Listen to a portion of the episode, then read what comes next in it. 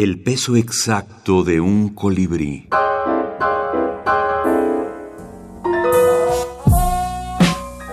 Minificción norteamericana. Lydia Davis. Mi perro y yo. Una hormiga también puede mirarte y hasta amenazarte con sus patas. Por supuesto que mi perro no sabe que soy humana me ve como un perro pese a que yo no brinque en una cerca.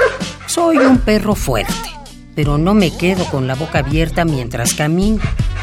Incluso un día caluroso no dejo que mi lengua quede colgando, aunque sí ladro. No, no, no.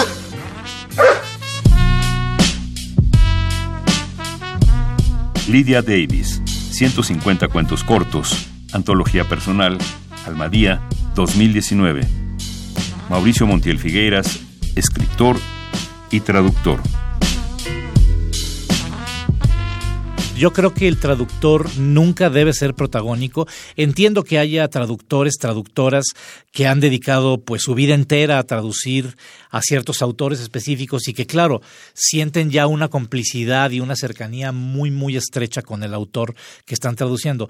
Pero yo sí creo que en el momento el traductor tiene que hacer brillar el trabajo de un escritor en otro idioma. Ese es el trabajo del traductor.